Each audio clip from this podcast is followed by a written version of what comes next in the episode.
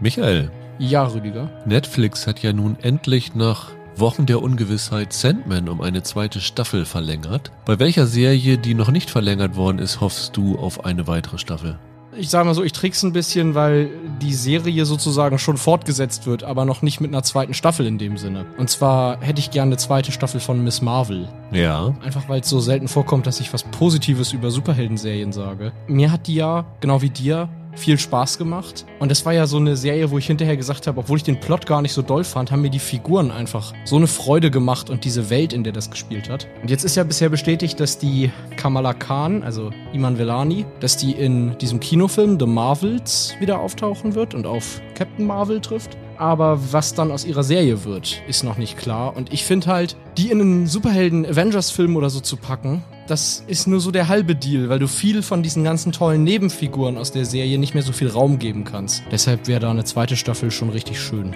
Ich würde mir wünschen, dass Netflix Russian Doll, also Matryoshka, offiziell für eine dritte Staffel verlängert, weil es war ja als drei Staffeln konzipiert gewesen. Die Ja. Serie ist ja schon sogar vor Sandman zu Ende gegangen, weswegen ich ein bisschen Bange habe, dass das so klammheimlich wieder eingestellt wird. Aber ich finde, die zweite Staffel war gut genug, dass man Leslie Headland die Chance geben soll, die Serie so mit einer dritten Staffel zu beenden, wie sie das eigentlich vorhatte mit Natascha Lyon. Und das vermisse ich wirklich sehr. Und eine Serie, wo wir noch auf die dritte Staffel warten, wo ich mir aber sehr, sehr hoffen würde, dass sie verlängert wird um eine vierte Staffel, weil bisher munkelt man überall und die Beteiligten sagen alle, wir haben es so konzipiert, dass es ein Serienfinale ist. Das ist Ted Lasso. War ja ursprünglich mal auf drei Staffeln angelegt und ich verstehe das mit Jason Sudeikis, der nicht länger in England arbeiten will, aber es gibt sicher Wege und Möglichkeiten, da noch eine vierte Staffel zu machen und ich würde mich sehr, sehr freuen, wenn ich dann von Apple höre, ja, wir machen weiter und äh, das wäre so mein kleiner Traum. Hallo und herzlich willkommen zu einer neuen Ausgabe von Serienweise. Mein Name ist Rüdiger Meier und ich begrüße ganz herzlich Michael Hille. Hallo. Wir sprechen heute über eine neue und zwei alte Serien, nämlich wir haben gedacht, nachdem wir House of the Dragon und She-Hulk zur Hälfte grob gesehen hatten, als wir darüber gesprochen haben und die beiden Serien jetzt zu Ende gegangen sind, dass wir die beiden doch einfach mal wieder gemeinsam in einem Podcast äh, rekapitulieren, wie uns so das Ende gefallen hat und ob unsere Meinung so geblieben ist. Und ich kann zumindest verraten, dass es bei der einen oder der anderen Serie bei uns so eine kleine Änderung der Tendenz gegeben hat. Ja, kann ich für mich auch so sagen. Und äh, das ist, glaube ich, immer ganz interessant, dass man jetzt noch ein bisschen das sacken und reflektieren lässt. Aber wir wollen euch natürlich nicht um aktuelle Serien betrügen. Deswegen haben wir eine neue Netflix-Serie dabei, die schon letzte Woche gestartet ist, die jetzt auch in den Top Ten überall auftaucht, nämlich The Bastard Son and the Devil Himself, eine neue Young Adult Roman-Trilogie-Verfilmung. Ich glaube, drei Teile waren diese Vorlagen von Sally Green, die wir uns auch angeschaut haben. Und da das so einen kleinen Hype vielleicht ausgelöst hat, machte das Sinn, da heute auch drüber zu sprechen.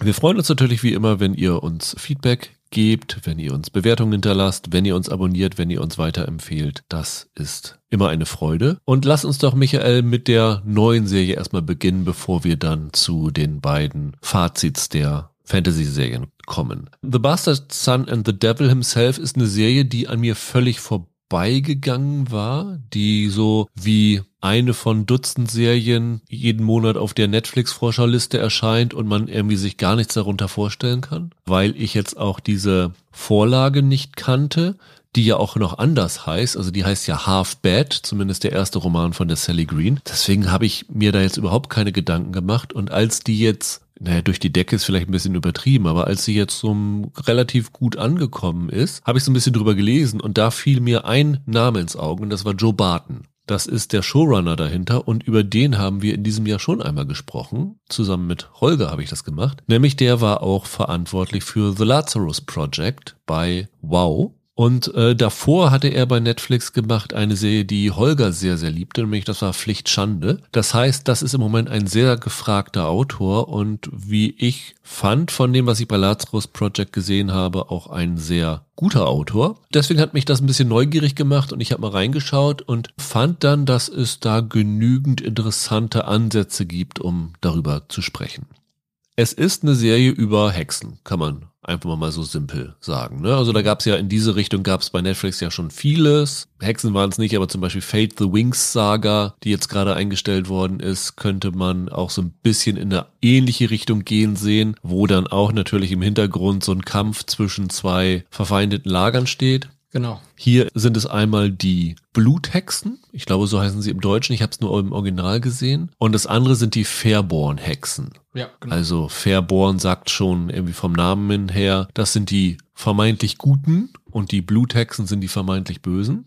Und im Zentrum steht ein 16-Jähriger namens Nathan Byrne, der gespielt wird von Jay Lupurgo, den ich noch nie gesehen hatte vorher, den wir am Anfang als Baby sehen, weil er wird in der ersten Szene aus einem Haus geholt, was ich eine sehr schöne Szene fand. Da kommen zwei von diesen Hexen, eine männliche und eine weibliche, auf so ein Haus, wo eine Polizeistreife davor steht und es weht so wie Asche rotes Blut umher. Und sie sehen da die Leiche der Mutter dort im Bett liegen und holen die zwei Kinder dort raus und geben die dann an ihre Großmutter, die die dann aufzieht. Und dann macht das Ganze einen Sprung. Wir sind 15, 16 Jahre später. Ja, er ist jetzt ein Teenie. Genau. Und dass er 16 Jahre alt ist, hat eine besondere Bedeutung, nämlich bei diesen Hexen ist es so, dass sie mit 17 Jahren, also genau an ihrem 17. Geburtstag, ihre Kräfte bekommen.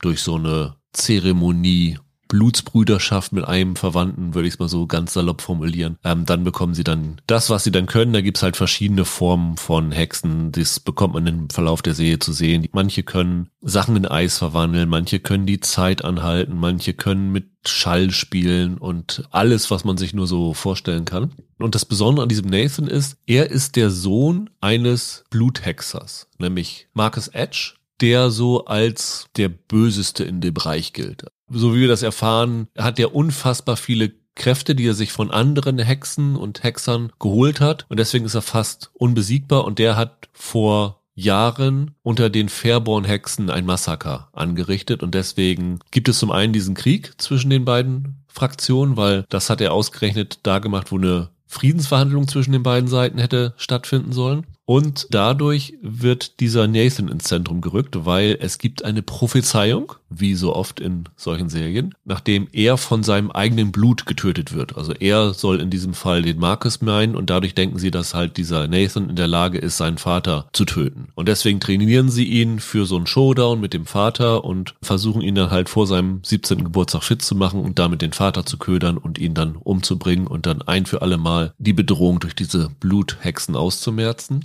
Angetrieben wird das Ganze von einem der Vorsitzenden der, der Fairborn Hexen, Soul O'Brien, gespielt von Paul Reddy, und dessen Tochter, Annalise, gespielt von Nadia Parks, entwickelt eine gewisse Zuneigung zu dem Nathan.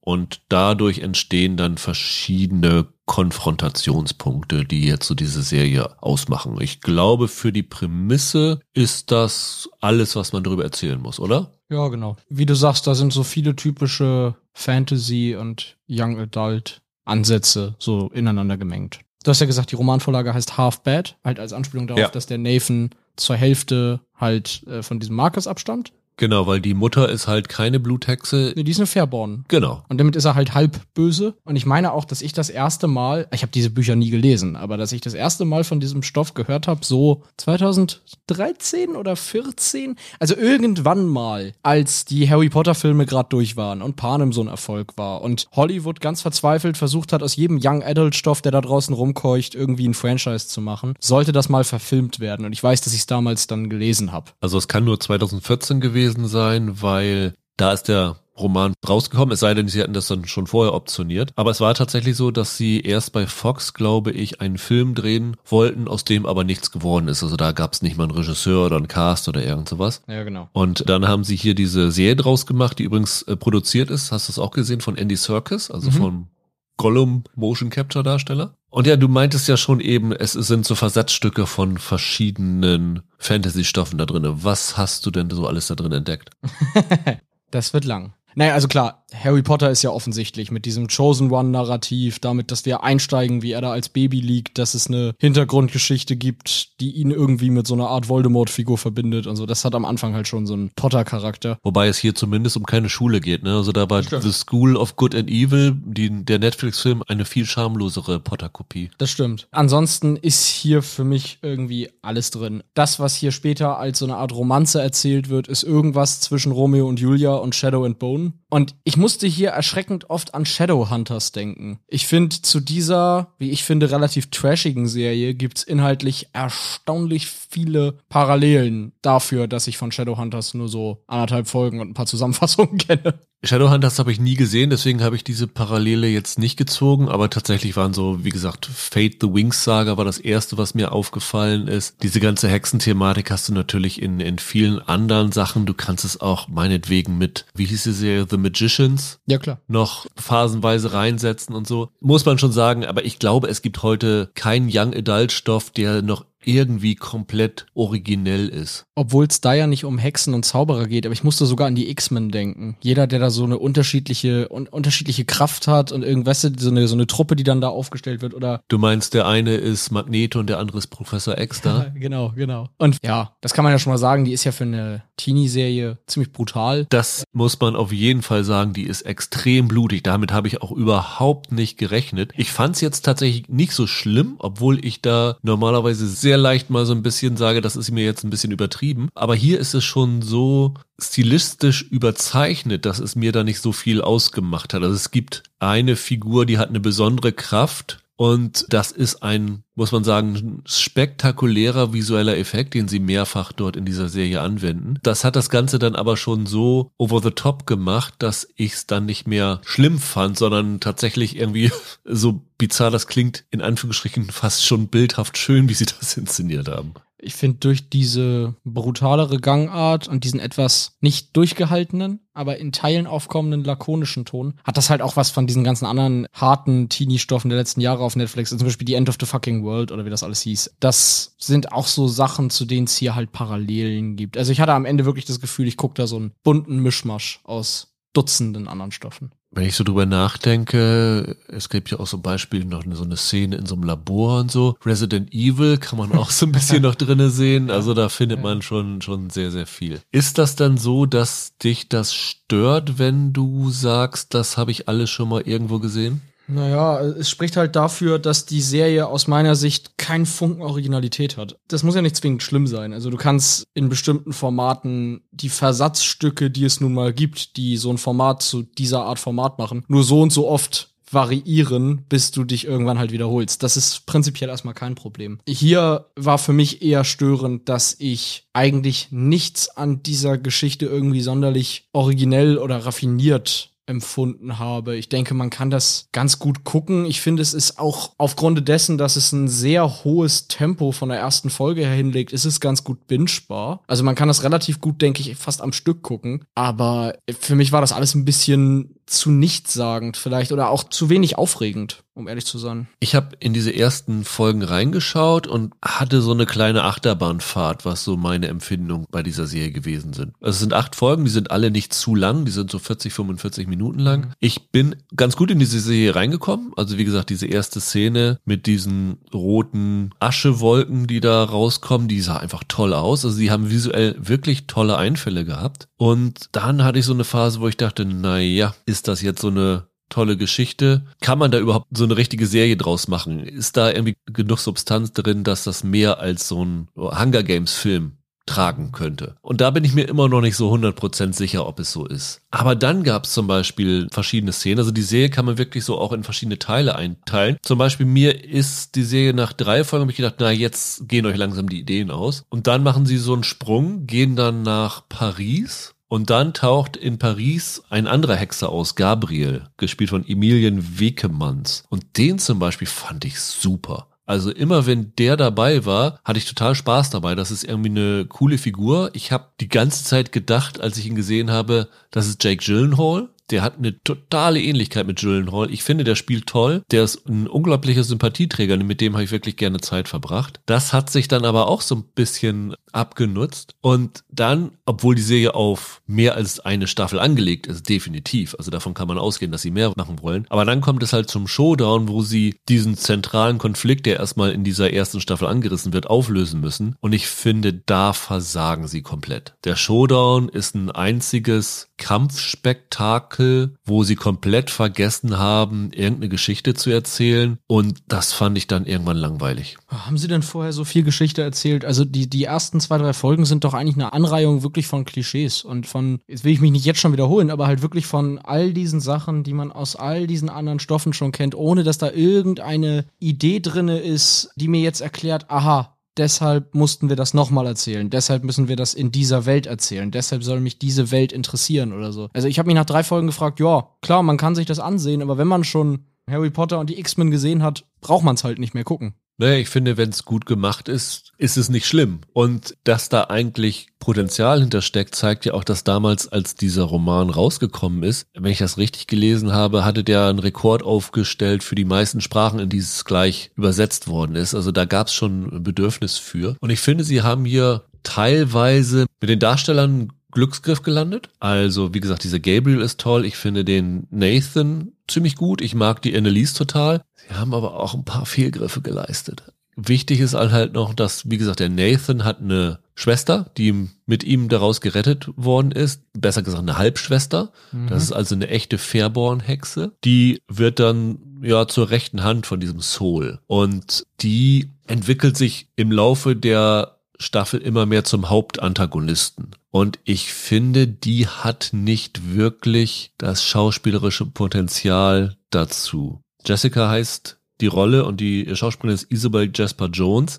Die wirkt so ein bisschen, als hätte sie so sich Filme und Serien angeguckt mit so Klischeebösewichten und dann einfach nur das Böse rausgeholt, aber dann keine Vielschichtigkeit in dieser Figur mehr angelegt. Und die ging mir ziemlich schnell auf den Senkel. Ich weiß nicht, ob das an der liegt oder daran, wie die Rollen hier geschrieben sind. Also ich höre ja raus, dass es hier durchaus Figuren gab, die dir ganz gut gefallen haben. Aber ich äh, hatte hier immer wieder das Problem, dass ich diese Charaktere gar nicht richtig verstanden habe, also gar nicht richtig greifen konnte und oft mir deren Handlungsweise auch nicht einleuchtete. Also ich finde das in Teilen manchmal ziemlich unglaubwürdig. Also da passieren ziemlich schlimme Sachen, auch den Figuren. Oder da kommen Unbeteiligte, eigentlich Unschuldige zu Schaden durch deren Handlung. Und dann gucken sie einmal bedröppelt und haben sie es wieder vergessen. Dann spielt es auch keine Rolle mehr im Verlauf der Serie. Und hier hat eigentlich nichts wirklich Konsequenzen für die Figuren. Und die Art und Weise, wie die Figuren selber auf solche Einschnitte reagieren, das war mir oft ein Stück zu unglaubwürdig, ein bisschen zu einfach. Auch der Nathan macht sich da schuldig. Ich finde schon, dass es Konsequenzen durchaus gibt. Ich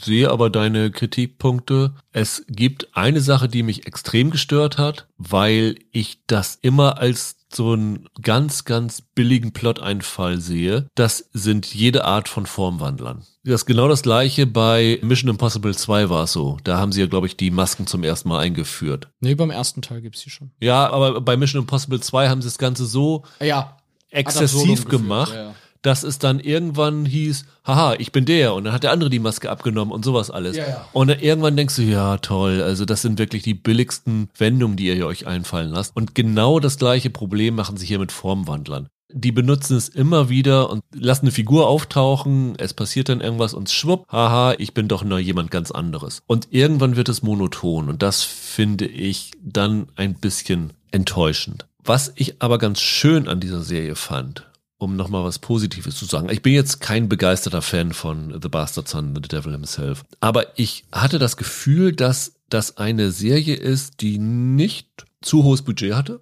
Ich hatte das Gefühl, das ist abgesehen von so ein paar Highlight Visual Effects, wo sie ein bisschen rein investiert haben, wo ich aber auch sage, das ist jetzt nichts, was heute mehr Milliarden kostet, ist das relativ simpel in irgendeinem Wald in England gedreht worden. So wirkte es. Und ich habe mir dann nur gedacht, Jetzt mal ganz abgesehen von der Qualität. Warum kriegt es zum Beispiel keiner hin, mit so simplen Mitteln in Deutschland so eine Serie zu drehen? Das wäre überhaupt kein Problem gewesen. Und da muss ich sagen, fand ich das schon ganz cool, dass ich so das Gefühl hatte, hier hat man so, ja, fast schon so ein Home-Video Stil da drinne, ein bisschen angepfeffert mit so ein paar coolen visuellen Effekten und macht so wirklich mit einfachsten Mitteln eine Serie, die gut aussieht. Und das rechne ich der Serie zumindest mal sehr hoch an und dem Hauptregisseur Colm McCarthy und Joe Barton. Ja, absolut, bin ich dabei. Ich würde auch, weil du jetzt eben sagst, du bist kein begeisterter Fan, ich finde das jetzt ja auch nicht schlecht. Ich finde es nur, ja, es ist jetzt für mich nichts, was man unbedingt gesehen haben muss. Aber um auch was Positives zu sagen, was hier ganz gelungen ist und was in diesen Young Adult Stoffen eher selten ist,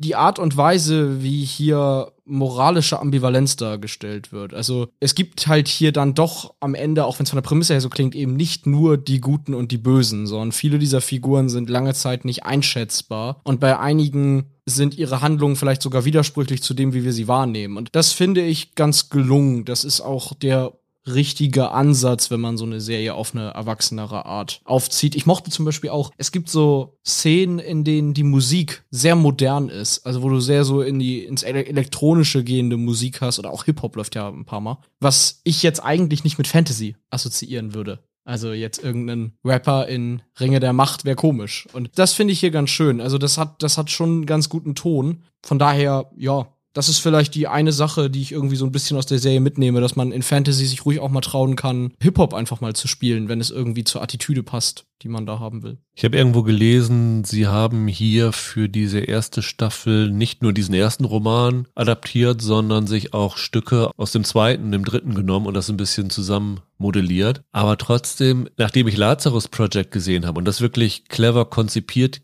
gewesen ist und das relativ eisenhart durchgezogen hat und wirklich coole Einfälle hatte, habe ich mir hier von Joe Bart ein bisschen mehr erwartet. Also was so die Story angeht, ist das jetzt nicht so super und ich weiß halt leider nicht, ob das schon in der Vorlage verankert ist oder ob sie es nicht gut adaptiert haben. Zum Beispiel auch wieder so ein Ding, was du in jedem Fantasy-Stoff hast, die Prophezeiung, ja. wo du schon nach der ersten Folge weißt, es wird definitiv nicht das bedeuten, was alle denken, dass es bedeutet. Das ist ja immer so. Prophezeiungen werden ja immer missgedeutet und am Ende kommt dann raus, es ist irgendwas anderes. Und das sind halt so Sachen, wo ich denke, ja, da habe ich mir ein bisschen mehr erwartet, als so wirklich, was du schon vorhin kritisiert hast, diese Klischee-Fantasie. Paar Sachen, die ich noch merkwürdig fand, aber da habe ich mich dann zum Beispiel gefragt, ob das am Budget liegt. Weil wie du sagst, die, wenn die Magie dann zum Einsatz kommt, sieht es oft ziemlich cool aus. Aber dass in einer Welt voller Magier zu 90 Prozent mit Waffen rumgeballert wird, finde ich ein bisschen fantasielos tatsächlich. Also das ist zum Beispiel wieder so ein Element gewesen, das ist wahrscheinlich eine Budgetrestriktion, aber ich weiß nicht, irgendwie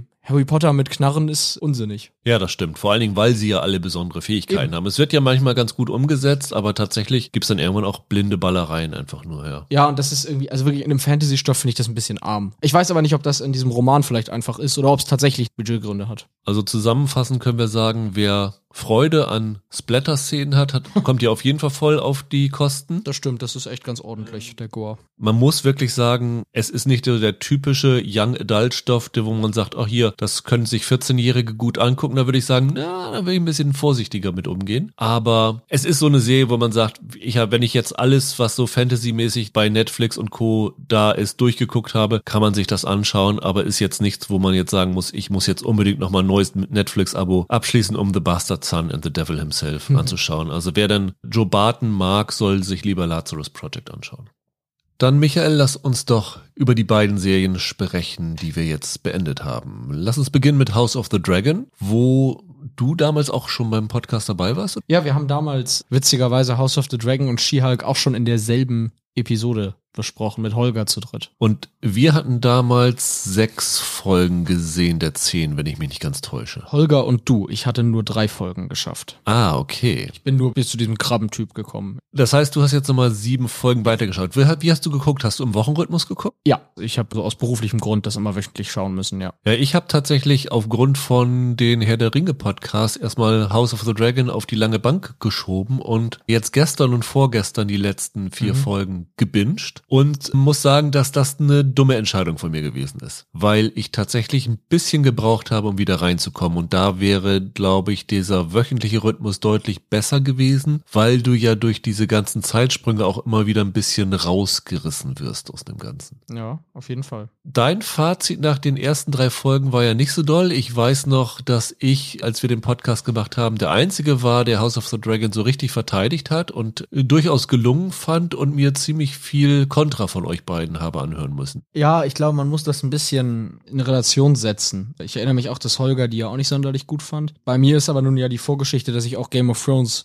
nie herausragend fand, eigentlich. Also außer vielleicht in Schlachtenszenen da schon. Aber ich war ja auch nie der ganz große Game of Thrones Fan und hatte bei House of the Dragon wirklich irgendwie das Problem, haben wir damals gesagt, ne, da kehrst du jetzt nach drei Jahren in diese Welt zurück und die ersten zwei Stunden stehen die alle in schlecht ausgeleuchteten Raum und grummeln vor sich her. Das fand ich sehr unglücklich damals als Einstieg. Dann mussten dir ja die weiteren Folgen noch schlechter gefallen haben, weil die siebte zumindest war die deutlich am schlechtesten ausgeleuchtete Folge. Würde ich gar nicht unbedingt sagen. Jetzt nach der gesamten Staffel würde ich sagen, es gibt hier Aspekte, die mir sehr gut gefallen haben und Aspekte, die mir gar nicht gefallen haben. Und das war bei Game of Thrones auch immer so. Und der große Witz ist, dass es hier aber andere Gründe hat, warum ich es nur so halb gelungen finde, als das bei Game of Thrones der Fall war. Denn ich finde, die machen hier vieles besser im Vergleich zu dem, was mir an Game of Thrones nicht gefiel. Und dafür funktionieren andere Sachen nicht. Aber ich würde nicht leugnen, dass das insgesamt eine ganz gute Staffel war. War schon ordentlich letztlich. Also bist du insgesamt versöhnlicher, als du es damals warst? Ja, wie gesagt, wenn ich das jetzt so vergleiche mit den ganzen Game of Thrones Staffeln, fand ich es ganz gut, ja.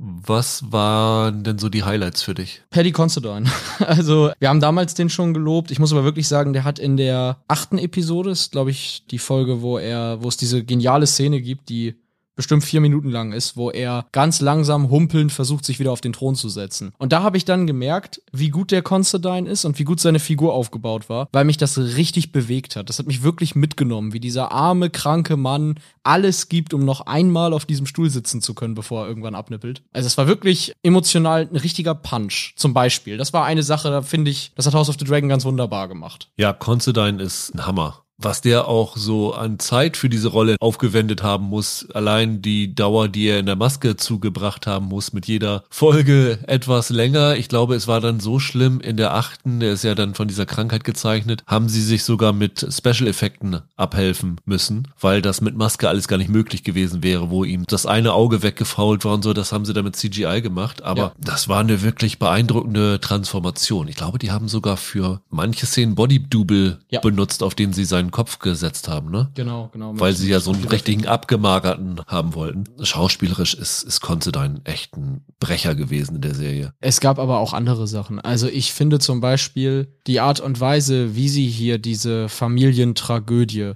erzählen und wie sich das so aufspaltet. Das ist vielleicht nicht ganz ohne Schwächen, aber in den richtigen Momenten, finde ich, sitzen hier die Dialoge. Das war ja was, was zum Beispiel Holger noch bemängelt hatte, dass er fand, das ist nicht so interessant geschrieben wie Game of Thrones. Ich finde, hier sind ein paar Dialoge drin, die richtig schön sitzen und genau zum richtigen Moment dann auch gezündet werden, sozusagen. Zum Beispiel die, die letzte Szene der Staffel, die eigentlich die Großaufnahme eines Gesichts ist, weißt du, und der Veränderung der Person, nachdem die eine bestimmte Nachricht bekommt.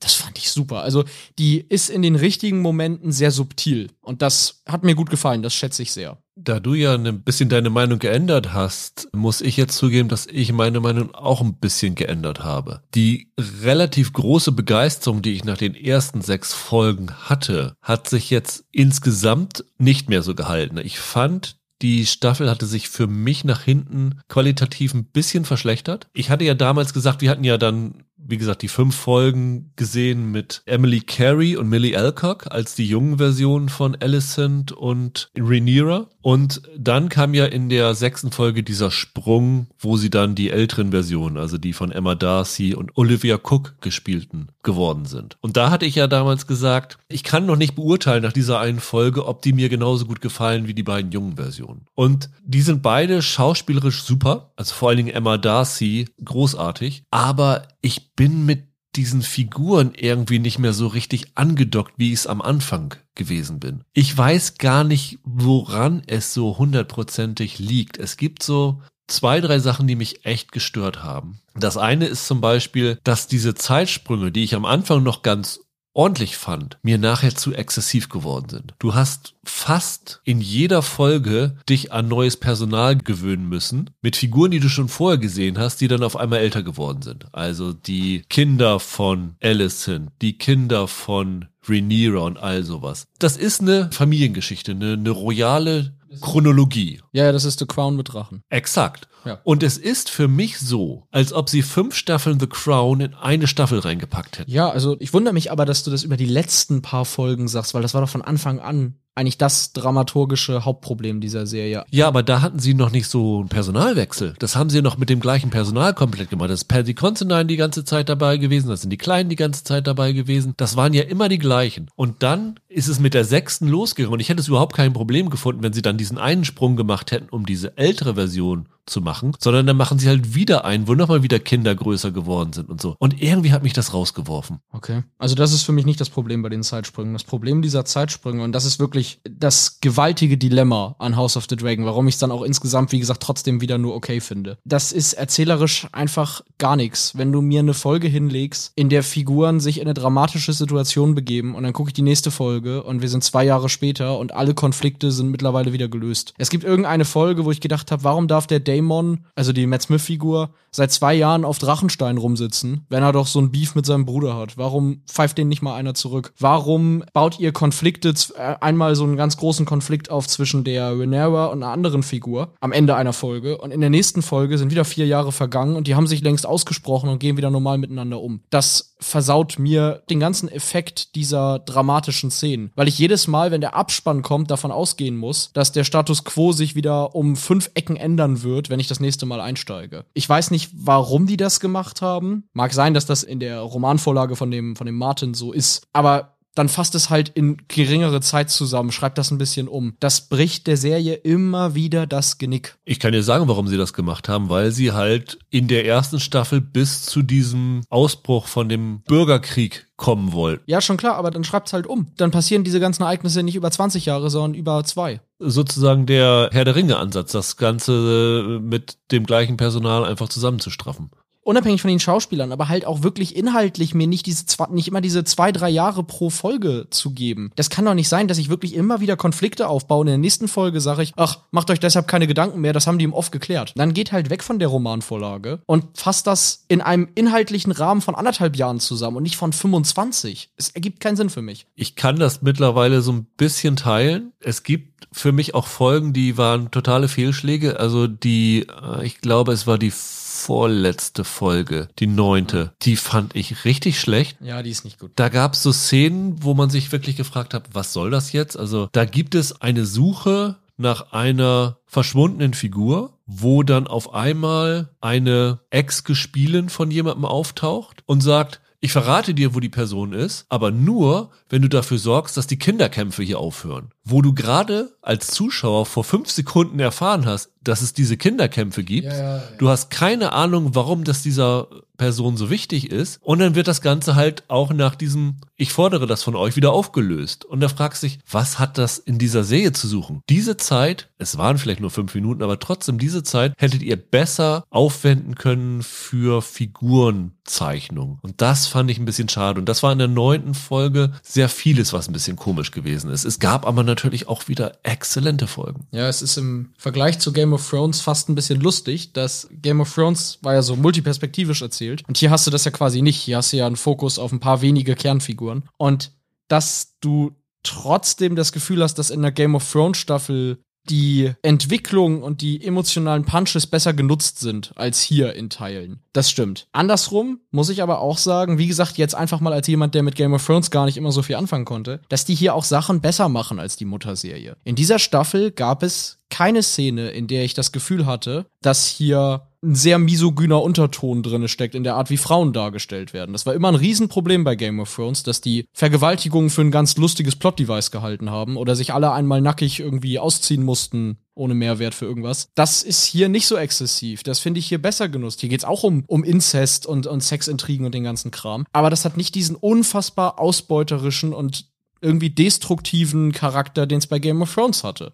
Das ist zum Beispiel ein Positiv für mich hier. Ja, es gab zumindest im letzten Teil nicht eine Nacktszene, an die ich mich erinnern kann, von gar keiner Person. Gegen Nacktheit ist ja gar nicht mal zwingend was zu sagen, aber wirklich diese, ist das bei Game of Thrones in der ersten Folge, wo dann die Emilia Clark quasi direkt vergewaltigt wird in ihrer zweiten Szene oder so? Ja, von Karl Drogo, also, ja. Ich konnte damit nie was anfangen, ich fand es immer unangenehm. Ich habe immer gedacht, da schwebt so eine misogyne Tendenz mit. Das ist hier nicht so, sondern hier geht's ja tatsächlich im Kern um zwei Frauenfiguren, die überhaupt nicht darüber definiert werden, was ihnen Männer alles Schlimmes antun. Vor allem im Bett. Ja, da wird eher gezeigt, was passiert, nachdem die Männer ihnen das angetan haben und sie schwanger sind, weil da gibt's ja, ja drei Geburtsszenen, die alle verschieden gelagert sind, die auch so eine gewisse Entwicklung ja vollziehen von eine Frau, über die ein Mann bestimmt, was bei der Geburt passiert, bis zu einer Frau, die am Ende ihre Selbstbestimmung wählt. Das ist ja inhaltlich ganz cool. Ich weiß, diese Szenen haben für sehr, sehr viel Diskussion gesorgt, ob man das in dieser Drastik hätte zeigen müssen. Also gerade die letzte Geburtsszene, die ist schon, schon nicht ohne. Aber es ist ja hier dann nicht nur eingesetzt, um irgendwie für Schocks zu sorgen, sondern tatsächlich um was über diese Figuren zu erzählen. Genau, das ist der große Unterschied zu der Art, wie sexuelle Gewalt in Game of Thrones meistens verhandelt wurde. Da war es tatsächlich oft für einen billigen Schock platziert. Und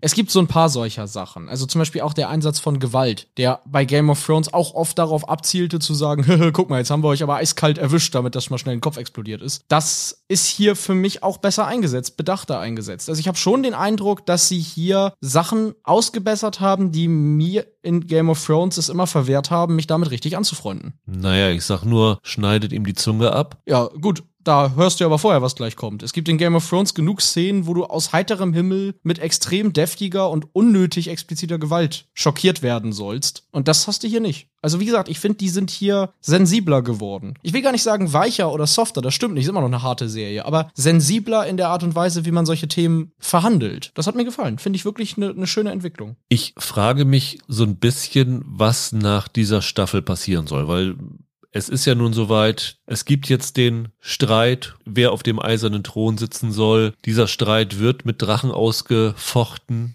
wie wir jetzt schon am Ende der letzten Folge zu sehen bekommen. Mhm. Wollen Sie jetzt den Rest der Serie von einem Drachenkampf zum anderen kommen? Das ist nämlich meine, ein bisschen meine Sorge gewesen, dass ich das Gefühl habe, ihr hetzt jetzt hier durch diese Bildung der Charaktere durch, weil ihr hofft, dass ihr irgendwie mit Drachen-Action die Leute anlocken könnt in der zweiten Staffel. Und wenn es dann tatsächlich darauf hinausläuft, dass hier jetzt eine Schlacht der Bastarde auf die nächste folgt, dann weiß ich nicht, ob das die Serie ist, die ich mir gewünscht habe.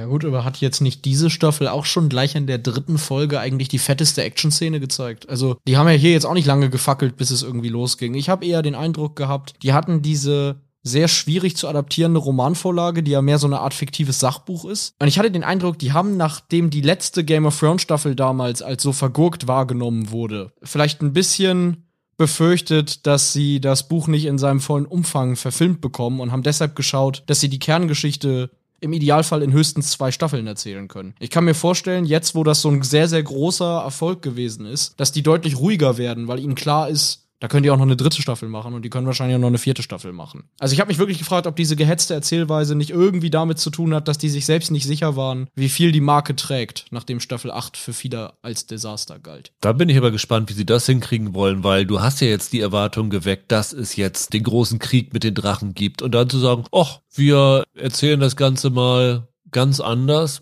ich weiß nicht, ob sie sich damit einen Gefallen tun würden. Ich weiß nicht. Also vielleicht erinnere ich mich auch falsch, aber hat nicht jede Game of Thrones Staffel damit geendet, dass man dachte, jetzt geht der Krieg gegen die Zombies aber wirklich los? Und das war dann erst in Staffel 8 so? Also ich weiß nicht, ob das wirklich so neu wäre für Westeros. Ja, mag schon sein, aber wie gesagt, so wie der Aufbau ist, ist es für mich das, worauf es hinausläuft. Vielleicht überraschen sie einen, aber äh, zumindest kann man sagen, dass die Drachenszenen echt gut aussehen. Also diese letzte Szene, das war schon phänomenal. Ja, absolut. Generell, die Effekte sehen durchweg sehr gut aus. Ich weiß noch, dass wir das in der anderen Podcast-Folge aus irgendeinem Grund hatten wir uns da kritisch übers Aussehen geäußert. Mit wir meine ich jetzt nicht ich mich per se. Ich meine aber, da gab es so kritische Untertöne. Ich weiß gar nicht mehr, weshalb eigentlich. Weil ich fand auch, äh, das sah eigentlich durchweg alles sehr, sehr gut aus. Ich muss mich auch noch in der Hinsicht korrigieren, als dass ich damals gesagt habe, dass Matt Smith mir zu sehr wie der Klischee-Psycho rüberkam in den ersten drei Folgen. Ich finde, das ist mit der beste Schauspieler im Ensemble hier. Ich muss mir das, glaube ich, auf Deutsch weiter angucken, weil wenn ich Matt Smith im Original sehe, dann denke ich mir immer, guck mal, das ist Prinz Philipp ohne Hemmung, weil er das genauso spricht, wie er seine Prinz Philipp-Rolle angelegt hatte. Na gut, das, dann passt unser The Crown-Vergleich ja wieder, oder?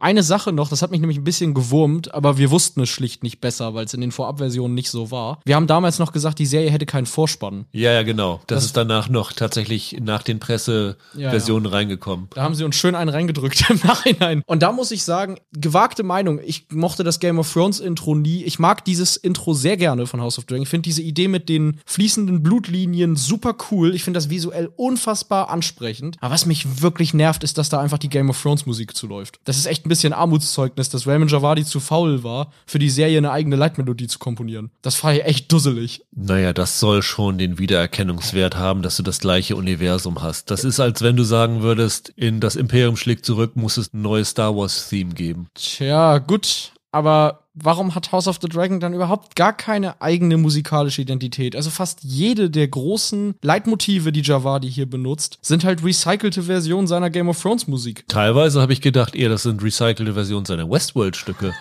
ja gut, äh, Javadi hat halt einen Stil, der sich wiederholt. Ja. Aber trotzdem, auch da, warum kannst du nicht Musik schreiben, die klingt wie Game of Thrones, aber halt nicht exakt dieselbe Melodie ist? Better Call Saul hat auch nicht das Breaking Bad-Theme im Intro weil es eine andere Serie ist. Das hat mich wirklich gestört. Aber das Intro selber sieht super cool aus. Also wirklich mit diesen, das ist ja so eine Art Miniaturmodell in so einer Art Höhle geschnitzt. Das hat mich super angesprochen. Ich fand es total cool. Und anders als bei Game of Thrones habe ich mir jedes Mal auch angeguckt. Ja, obwohl es echt nicht kurz ist. Minute ja. 35, Minute 40 ungefähr. Also da geben sie sich schon richtig ein. Aber genauso lang wie bei Game of Thrones halt. Ja. Genau. Warum sollst du das Theme austauschen, wenn es ein einfach cooles Theme ist? Das, das, ist halt die Sache, ne? Also das, das kannst du nicht besser machen. Ja, das, das hat mich vielleicht am, mit am meisten gestört an den späteren Folgen, dass ich jedes Mal da die Game of Thrones Mucke hören musste. Aber nee, also am Ende äh, für mich das Fazit, ich bin positiv überrascht. Ich bin ein bisschen enttäuscht, dass es mir so gut gefiel und ich dann trotzdem nicht sagen kann, dass ich es deutlich besser als Game of Thrones finde. Dafür hapert es dann doch an einigen Ecken. Aber mir hat es besser gefallen, als ich im Vorfeld gedacht hätte. Das heißt, zweite Staffel, bist du auf jeden Fall dabei? Ja, anders als bei einer anderen großen Fantasy-Serie bin ich bei dieser hier bei Staffel 2 dabei, ja. Ich definitiv auch, obwohl ich die andere große Fantasy-Serie, die wir jetzt hier nicht nennen wollen, tatsächlich einen Tick besser fand. Also ich muss sagen, es haben sich ja nun wirklich schon viele drüber aufgeregt. Das gab ja, hat ja eine richtige Diskussion ausgelöst. Äh, ihr habt euren Fernseher nicht richtig eingestellt und dieses und jenes. Was sie da in Folge 7 gemacht haben, das geht einfach nicht. Ich weiß nicht, was das soll. Aber das war doch bei Game of Thrones auch häufig genug das Problem, dass die in Szenen, die bei Nacht spielen oder es gab doch diese Schlacht, das war doch die Zombie. Genau, genau. Das war auch von dem Sapochnik ins, ja. inszeniert. Das war auch so eine Nummer, wo, wo man sich dachte, ey, das, das liegt nicht an meinen Fernseheinstellungen, sondern wenn du schwarz auf schwarz filmst, dann sieht man halt nichts. Ja, das Lustige ist, sie haben nicht schwarz auf schwarz gefilmt, sondern die haben diese Szenen bei Tageslicht gefilmt. Ja, ja, ja. Das ist Aber scheiße nachbearbeitet. Was man so munkelt, ist wohl, dass das Wetter eine Katastrophe gewesen ist, mhm. als sie diese Folge gedreht haben und die es nicht hingekriegt haben, diese Szenen sozusagen einheitlich zu bearbeiten und gesagt, ach scheiße, machen wir es alles dunkel. Ja, ja, absolut. Und das kannst du dir einfach nicht erlauben, weil ich habe einen gut eingestellten Fernseher und es ist wirklich teilweise problematisch gewesen und du kannst nicht voraussetzen, dass jeder heute einen Hightech-Fernseher hat, dass jeder genau weiß, wie ein Fernseher eingestellt werden muss und wenn du dann wirklich nur schwarz auf schwarz siehst, dann ist das ein Ärgernis und da haben sie sich keine Freunde mitgemacht und ich kann da jeden verstehen, der sich darüber aufgeregt hat. Wenig Freunde hat sich auch Skihulk bei uns gemacht im in unserem Podcast, weil da waren wir ja sehr, sehr negativ eingestellt. Und zwar so negativ eingestellt hat, dass ein gewisser Michael Hille gesagt hat, das ist die erste Marvel-Serie, die ich nicht zu Ende gucken werde. Ja, richtig. Und hat er es richtig dran gehalten? Anfangs ja. Und dann kamen sie irgendwann alle mit, oh, die achte Folge musst du gesehen haben. Das mit Daredevil, das ist so klasse. Ich habe gesagt, ja, gut, Kinders, komm, dann machen wir uns den Spaß. Ich glaube, ich habe auch eine Folge irgendwo drin dann übersprungen. Ich hatte keinen Bock, die jetzt alle zu gucken. Dann habe ich mir Folge 8 angesehen und ja, danke an alle, die mich da reingetrickst haben, aber habt ihr eine andere achte Folge gesehen oder da war doch nichts klasse drin? Ich habe mich auch von den Meinungen gerade zum Finale motivieren lassen, das weiter zu gucken. Aber weil du ich, fandest es doch ganz gut. Nee, ich fand She-Hulk auch nicht gut. Ach stimmt, ja, nee, du fandest es nur lustig im Gegensatz. Ja. Also lustiger im Gegensatz zu mir. Vergiss es. Und hab dann gedacht, naja gut, wir hatten vier Folgen gesehen, fünf waren noch da, sind alles nur 30 Minuten. Komm, an einem lauen Abend ziehst du dir das mal rein und guckst es mal weiter. Und meine Meinung hat sich nicht grundlegend geändert. Ich finde immer noch, dass die Serie nicht gelungen ist. Ich finde tatsächlich das Finale gut. Ich habe mich da gut amüsiert bei. Ich äh, fand das originell und clever. Aber bei so einer Serie ist einfach die Sache, wenn ich fünf, sechs Folgen habe von neun Folgen, die ich wirklich unterirdisch finde und dann den Auftritt von einer anderen Serienfigur brauche, um irgendwie Leben in diese Serie reinzubringen und vielleicht dann noch ein gutes Finale hinlege, das ist zu wenig. Du kannst nicht wirklich fünf, sechs Folgen, also weit über die Hälfte einer Serie vergurken und dann erwarten, dass die Leute darüber begeistert sind. Es war nicht meine Serie. Ich kann verstehen, dass Leute das gut finden, aber ich habe da einige Probleme mit gehabt, die von Anfang an da waren, aber auch andere Probleme gehabt, die erst später dazu gekommen sind. Bei dir hat sich das alles so gehalten, wie du es im ersten Podcast gesagt hattest? Äh, pass auf, bevor ich was wiederhole, was ich in dem Podcast gesagt habe, mache ich erst ein Zugeständnis an, an Holger und dich damals, weil ich hatte nur auch da nur drei Folgen gesehen, ihr hattet vier Folgen gesehen und meintet, die Wong-Folge wäre besonders gut.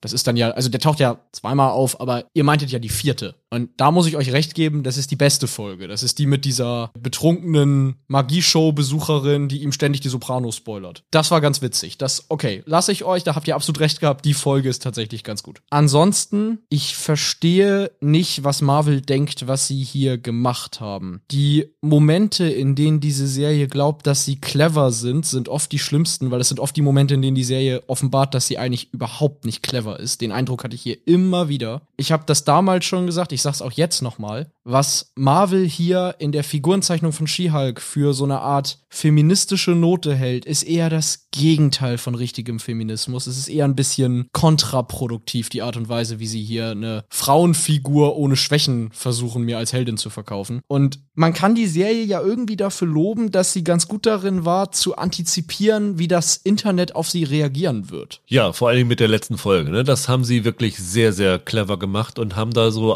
einigen den Wind aus den Segeln genommen. Das stimmt. Das machen sie ja ein paar Mal. Also es gibt in dieser Wong-Folge zum Beispiel, sagt die Jennifer Walters am Anfang, oh, Wong ist diese Woche dabei, dann hat die Serie jetzt eine Woche Twitter-Schutz oder sowas. Sowas machen die ein paar Mal. Einerseits sind die da ganz gut drin. Das muss man dem Autorenstab da lassen. Andererseits habe ich hier oft gedacht, es gibt so viele Momente, in denen She-Hulk sich darüber beschwert, was inhaltlich in dieser Serie passiert und wie flach einige dieser Geschichten sind oder wie sehr das hier eigentlich nur eine Aneinanderreihung von Cameos jede Woche ist. Und ich weiß nicht, ob es clever ist, eine schlechte Serie zu schreiben und seine Hauptfigur ständig sagen zu lassen, dass die Serie schlecht ist. Ist das clever oder ist das einfach dämlich? Ich glaube nicht, dass es clever ist, weil du stößt Leute mit der Nase auf die Probleme der Serie. Und das ist zum Beispiel in dem Finale auch, obwohl das originell ist, eigentlich ein großes Problem. Ja, das ist ja sogar noch schlimmer als das, was du meinst. Es ist ja nicht nur so, dass du die Zuschauer bewusst darauf stößt. Du gibst ja auch noch zu, dass du als Autor sehr wohl weißt, dass das nicht gut ist, was du da schreibst. Also wirklich, um ein ganz blödes Beispiel zu nennen. Aber es gibt diese Folge, wo sie auf einer Hochzeit ist. Ja.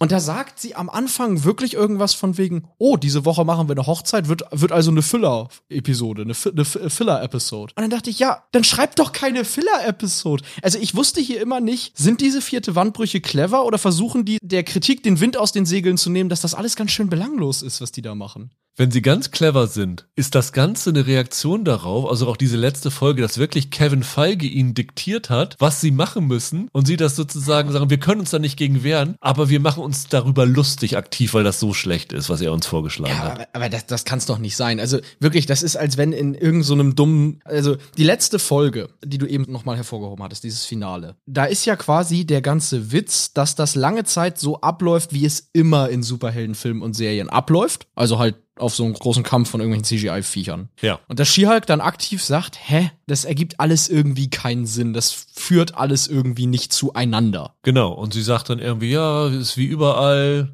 Genau. Figur hat Vaterkomplexe, was man lustigerweise sowohl über House of the Dragon als auch über The Bastard Son and the Devil himself ebenso sagen kann. Ja, genau. Ja, und dann können wir spoilern, ne? Ist ja gelaufen. Schon, ja. Oder? Dann bricht sie aus diesem Disney Plus Menü raus also du siehst dann wirklich die Disney Plus Benutzeroberfläche und sie bricht quasi das She-Hulk-Zeichen ab und geht so in das Menü rein und landet dann auf dem Studiogelände von Marvel Studios. Genau, weil sie in Avengers Assembled reingeht, in diese hinter den genau. Kulissen-Doku. Genau, und dann marschiert sie quasi in den Autorenraum rein, wo dann auch Jessica Gao und die anderen Autoren sitzen. Ja. Und sagt, sag mal Leute, ist euch hier irgendwie nichts Besseres eingefallen? Das ist doch Schrott. Und dann schicken sie sie zu Kevin, was, wo man dann denkt, okay, jetzt trifft sie auf Kevin Feige, den Oberchef da. Und dann ist das so ein Roboter, so eine KI. Sieht ein bisschen aus wie das Ding in Wall-E, das das Raumschiff steuert, so, so eine künstliche Intelligenz. Und dann fängt sie da ja auch an zu diskutieren und sagt, sag mal, das ist doch platt und das machen wir doch jedes Mal und wollen wir nicht mal was anderes machen. Also das ist ja der Gag dahinter. Ja. Und das ist total fein, weil es ja She-Hulk in den Comics entspricht. Die macht sowas da ja andauernd, dass sie sagt, ey, das passt mir hier nicht und dann von einem Block quasi auf die nächste Seite rüberspringt und sagt, nö, wir ändern die Geschichte. Problem ist aber, gleichzeitig vermeiden sie es so, überhaupt ein Ende für die Serie zu schreiben. Ich wäre total fein damit gewesen, wenn die mir so ein dusseliges Klischee-Ende hinsetzen, sie dann zu Kevin marschiert und sagt, ey Kinders, so nicht, können wir mal was Originelles machen und dann machen sie auch was Originelles. Stattdessen hört die Serie einfach auf. Und das ist faul. Sorry. Also so lustig das auch sein mag mit diesem vierte Wandbrechen, es ist unfassbar faul. Das ist keine Ausrede, mir nicht trotzdem ein Ende zu schreiben.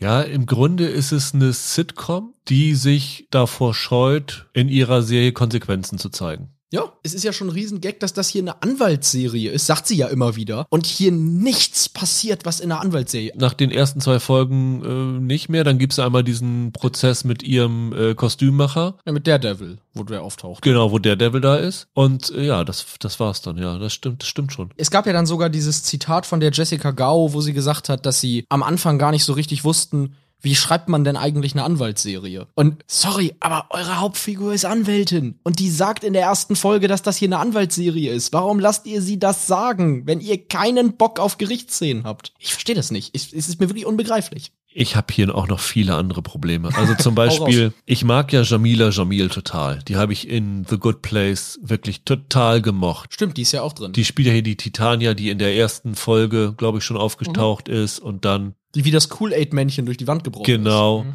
Was halbwegs originell war, also die fand, das fand ich übrigens einen wirklich guten Einfall, das fand ich sehr schön, dass es dann eine Folge gab, wo es darum geht, dass sie sich das Namensrecht an She-Hulk sichern will. Das fand ich sehr lustig. Also das fand ich als Einfall echt cool. Dafür Lob. Der beste Gag der Serie kommt an der Stelle. Weil dann blenden sie das Logo der Serie ja, ein ja. und da steht da unter äh, sponsored bei, Titania genau. So. Das war ziemlich cool. Ja. Und die taucht dann halt immer wieder auf, aber irgendwie habe ich das Gefühl gehabt, dass hinter dieser Figur überhaupt nichts steckt. Also die wird mir überhaupt nicht gezeigt. Mhm. Das ist eine, die so zur Rivalin von She-Hulk wird. Man weiß aber gar nicht wieso und was mhm. sie eigentlich will und das ist eine komplett verschenkte Figur gewesen. Also das fand ich wirklich enttäuschend, was sie mit der Figur gemacht haben. Ja, und die, die wird halt in dem Sinne auch nicht aufgelöst, weil hier halt am Ende gar nichts aufgelöst wird, weil She-Hulk dann sagt, nö, ich habe keine Lust auf ein Finale. Lieber Kevin, schreib mir bitte noch mal eine Happy End Szene mit Daredevil. Das ist halt wirklich das Problem. Also auch eine andere Sache, die die hier machen, ist, die führen ja diese Kritik durch an diese äh, toxischen Fankultur, diese ganzen Incels, die da auf Reddit rumsitzen und sich aufregen, ja. dass äh, es auch mal eine weibliche Hauptfigur in der Superheldengeschichte gibt. So, das ist ja offenbar deren Problem. Und damit habe ich hier auch zwei Probleme. Einerseits, die Art und Weise, wie sie das hier einbauen, ist innerhalb dieser Welt nicht logisch.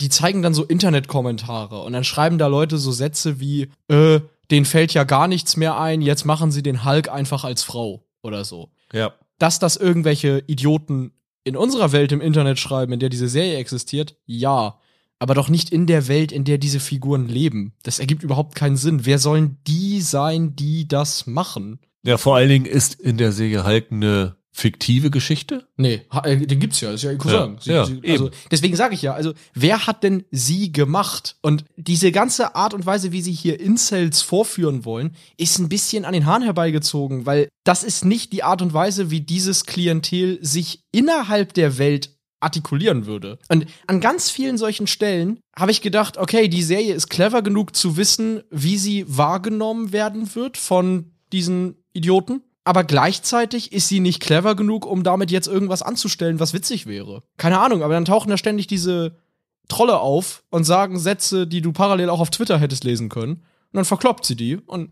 dann ist gut. Und Dass man das parallel hätte auf Twitter lesen können, das ist ja schon ein bisschen das, das Clevere. Das ist ja schon ein bisschen das Coole, wie sie dann die Leute vorführen. Also das muss man ihnen schon, schon ein bisschen lassen, auch wenn sie es dann tatsächlich nicht, nicht viel draus machen. Eben, genau. Also klar, das, das ist clever, aber die Art und Weise, wie sie die dann vorführen, ist mir zu doof. Da hätte man einfach sich mehr überlegen müssen. Und das ist bei ganz vielen Sachen hier so. Da sind auch teilweise so Subplots drinne. Weißt du, die, die Folgen gehen teilweise unter 20 Minuten und die bauen noch komplizierte Subplots ein. Es gibt so eine Folge mit so einem Dude, der irgendwie unsterblich ist oder so und der so als Heiratsschwindler immer irgendwie Ja, Frauen ja. verführt und dann springt er aber immer aus dem Fenster und inszeniert seinen Tod oder sowas. She-Hulk taucht da gar nicht auf in diesem Handlungsstrang. Das sind ihre zwei Anwaltskolleginnen und das geht irgendwie 15 Minuten und ich habe keine Ahnung warum. Das ist nicht witzig, das hat nichts mit irgendwas anderem zu tun. Es ist, ist einfach nur nervtötend. Wie hat dir denn der Auftritt von Daredevil gefallen? Tja, Charlie Cox und die Tatjana Maslani haben eine ganz gute Chemie. Das immerhin. Ansonsten auch da. Irgendwie habe ich nicht ganz verstanden, warum das hier so eine Cameo-Show werden musste. Das ist die nächste Folge, in der She-Hulk so ein bisschen an die Seite steht und wir uns jetzt darüber freuen, dass Daredevil eine Folge dabei ist. Wobei es ja schon logisch ist, wenn man eine Figur einführen will, dann Daredevil einzuführen. ne? Und ich finde, sie haben da auch ein paar nette Ideen mit gehabt und das ist da irgendwie so eine ja, Romanze würde ich, ist fast ein bisschen zu weit gegriffen, aber so eine sexuelle Spannung zwischen den beiden gibt, das war eigentlich auch in Ordnung. Ich fand die Action ganz gut und ich war ja nie so ein Fan von der Daredevil-Serie, die Netflix damals hatte. Deswegen ist jetzt dieser Hype, als es jetzt hieß, wir machen die wieder bei Disney Plus weiter, ein bisschen an mir vorbeigegangen. Daredevil ist nicht gerade meine Lieblingsfigur, aber ich fand das in Ordnung, wie sie das hier gebracht haben. Ja, in Ordnung war es sicherlich. Aber von diesen neun Folgen haben irgendwie fünf ein Cameo von jemand anderem aus dem Marvel-Universum. Hat Marvel der Figur She-Hulk nicht zugetraut, dass die Leute wegen She-Hulk gucken?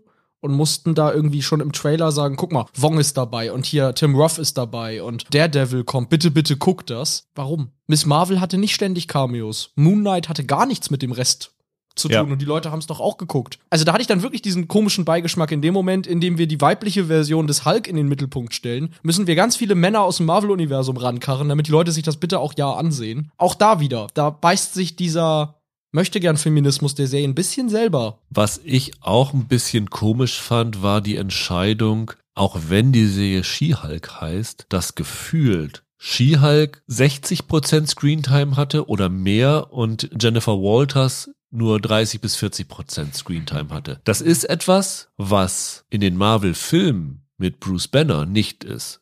Also du siehst mehr Bruce Banner, als du Hulk siehst. Und ich habe mich gefragt, was das jetzt genau soll. Warum erfahren wir so wenig über die Frau, die zum She-Hulk wird? Naja, also seit Bruce Banner den Hulk so kontrollieren kann, wie sie den She-Hulk kontrollieren kann, sieht man Mark Ruffalo ja fast gar nicht mehr, sondern nur noch ihn als Hulk. Jetzt in den letzten beiden Filmauftritten, die er hatte, war er ja nur noch als Hulk zu sehen. Wo, war, wo waren die? Avengers Endgame und hier in der Serie ist er ja auch bis auf eine Szene ja. nur als Hulk Ja, zu sehen.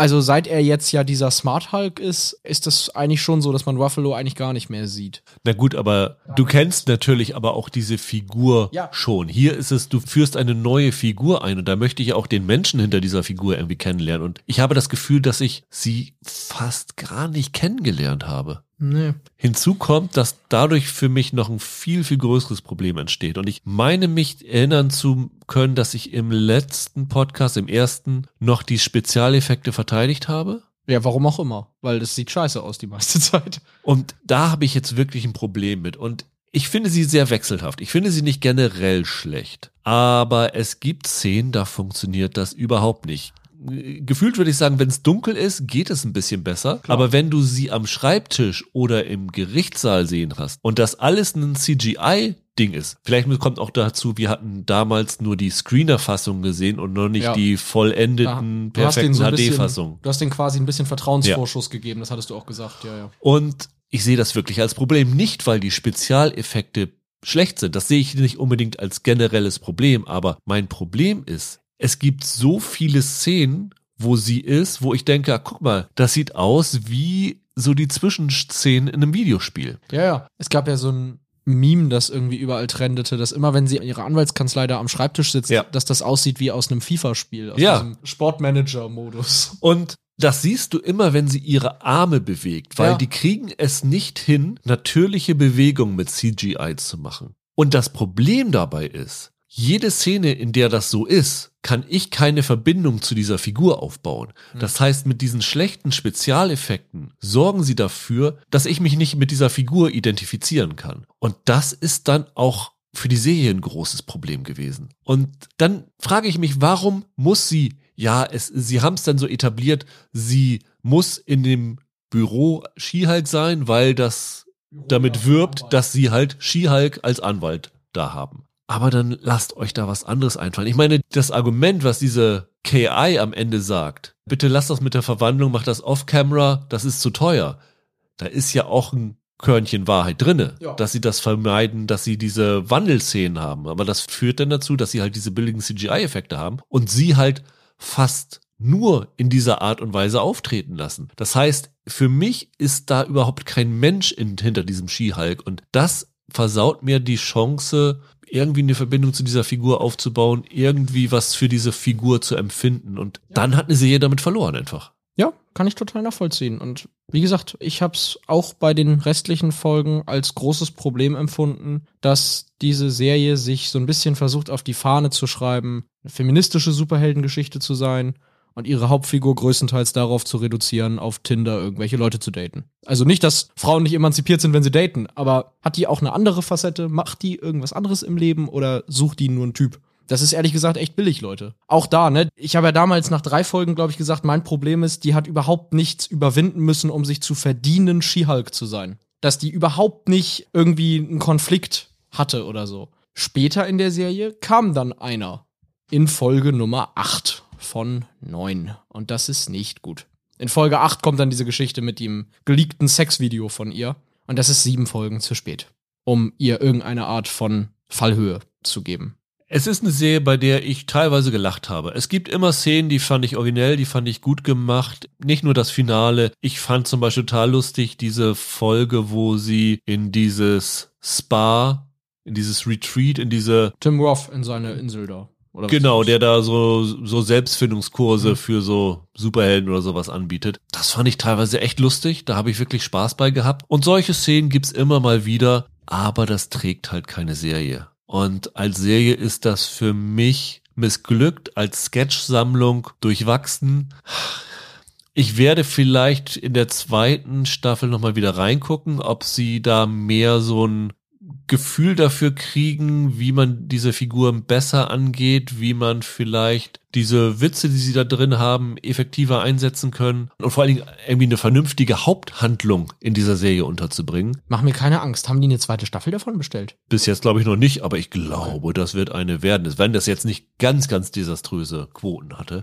Wenn sie sie jetzt, so ist es ja glaube ich geplant, noch in den Film unterbringen und womöglich in der Daredevil-Serie als so Cameo so sozusagen Rückbesuch machen lassen, dann müssen sie aber die Spezialeffekte besser machen. Ein letzter Punkt noch ganz kurz. Das war nämlich komplett daneben. Es gab doch in den ganzen letzten Monaten immer wieder diese Debatten darum, wie die Effektkünstler bei Marvel behandelt werden und dass Ja. die an diesen extrem strengen Deadlines leiden und an diesen ganzen Umwürfen und viele Überstunden machen, alle kurz vorm Burnout stehen und äh, viele da wirklich einen Nervenzusammenbruch nach dem nächsten erleiden wegen dem, was Marvel da so macht. Und es ist nicht cool, Marvel, dass in eurer letzten Folge, in der She-Hulk da am Set rumläuft, drei Jokes insgesamt auf die Spezialeffektleute gehen. Das sind mindestens zwei zu viel. Also entweder bezahlt die besser oder gebt denen vernünftigere Arbeitszeiten, aber hört auf, Witze über die zu reißen. Die sind nun wirklich das Letzte, über das ihr irgendwie Witze machen solltet. Das muss ich noch mal sagen. Weil das hat mich echt genervt, dass sie da dreimal oder so da noch so einen halben Tritt in die Richtung machen. Nicht lustig. Und wenn sie die besser bezahlen würden, hätte wahrscheinlich She-Hulk auch für mich zumindest phasenweise besser funktioniert. Ja, zumindest besser ausgesehen. Dann war's das für heute. Ja.